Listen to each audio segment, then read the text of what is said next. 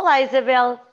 Olá, Alexandra, já pôs a bandeira na janela? A bandeira, mas eu tenho sempre uma bandeira dentro de mim, sabe? Eu acho que este é aquele dia uh, em que eu me sinto sempre um bocadinho, um bocadinho orgulhosa. Toda a gente diz que não há orgulho de ser português. Eu, eu não só não partilho, como uh, honestamente acho que isso é um mito que se criou, porque eu acho que todos nós neste dia nos sentimos sempre um bocadinho um bocadinho orgulhosos, para não falar do Eu, resto, eu, eu sinto muito orgulhosa e, e, acho que extraordinário que foi preciso o Scolari, um treinador de futebol, para nos dizer que podíamos pôr a bandeira à, à janela e a partir daí eu acho que mudou muito a atitude e, e podíamos ficar aqui horas a, a, a, tentar perceber de onde é que nos vem esse um bocadinho vergonha uh, de, desse nacionalismo nesse sentido de um dia por ano ano, mas eh, concordo como consigo. como ele diria, Isabela, própria do, do Scolar, e eu é que sou o burro, não é? E portanto eu acho que vamos todos, vamos todos uh, ser mais, mais espertos no dia de Portugal e celebrar o país. Mas porque falamos de país, Isabel, temos que falar de população e a nossa está a crescer. O nosso número de hoje é 40 milhões por mililitro. Ora, isto é a concentração do número de espermatozoides de um homem ocidental, Europa e, Estados Unidos, em 2021. Ora, Isabel, tenho duas coisas a dizer sobre este número. Para já, abaixo destes 40 milhões, é muito difícil as mulheres engravidarem. E uh, quando olhamos historicamente para a evolução da concentração de espermatozoides por mililitro, ela tem vindo a decrescer a olhos vistos. Em 2011, portanto, há 10 anos, a concentração estava em 47 milhões por mililitro. Isabel, estamos a ficar sem espermatozoides. Exatamente. Aliás, há uma reportagem da BBC que entrevista esta senhora que, que, que, fornece estes dados todos, que é uma epidemiologista reprodutiva do Hospital de Monte Sinai, em Nova Iorque, e uh, o título desta reportagem é mesmo Estamos, somos uma espécie em vias de extinção, porque há 39 anos atrás a concentração era de 99 milhões por mililitro, e isto tem vindo a descer a mais de 1%, 1%. por ano. Agora, uh, eles têm ali umas frases que, que, chocam quem vê. Um homem tem metade dos espermatozoides do seu avô. E o pior é que não são só os homens. A, a, baixa de fertilidade também acontece nas mulheres. E uma mulher em 2021 é menos fértil aos 20 do que aos 35.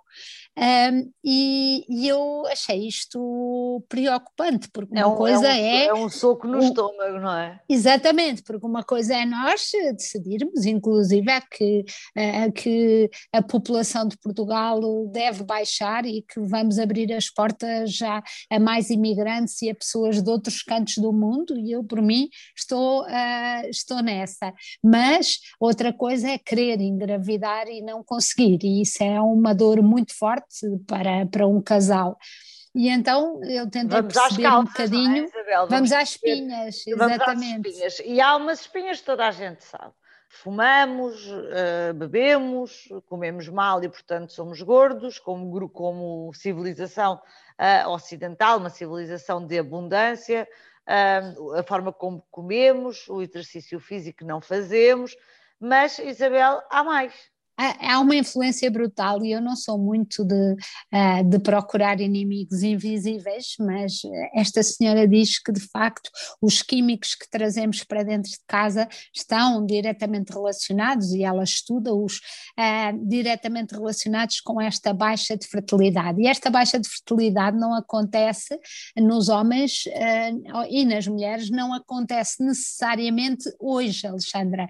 Isso é que é mais grave, acontece aconteceu já no útero das suas mães, ou seja, já no momento em que estivemos nove meses, ou, ou as pessoas mais novas estiveram nove meses dentro da barriga das suas mães, já foram sujeitas a esta influência. E quando têm filhos, uh, sujeitam-nos a eles também a esta influência.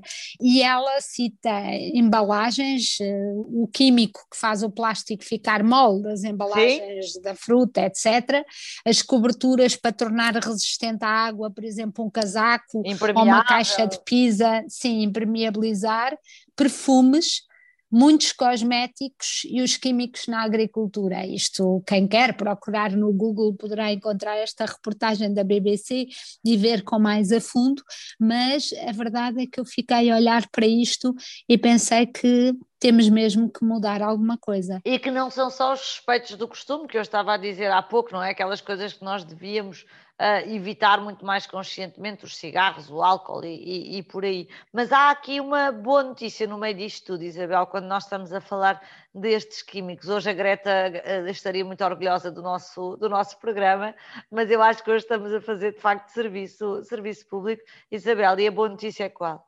A boa notícia é que, pelo menos os químicos, enquanto os, os tabacos, o álcool, etc., são coisas mais complicadas, uh, estes químicos têm uma vida curta nos nossos corpos. Por isso, se mudarmos, se deixarmos de trazer para dentro de casa estes, estes produtos, uh, vai fazer a diferença num curtíssimo espaço de tempo.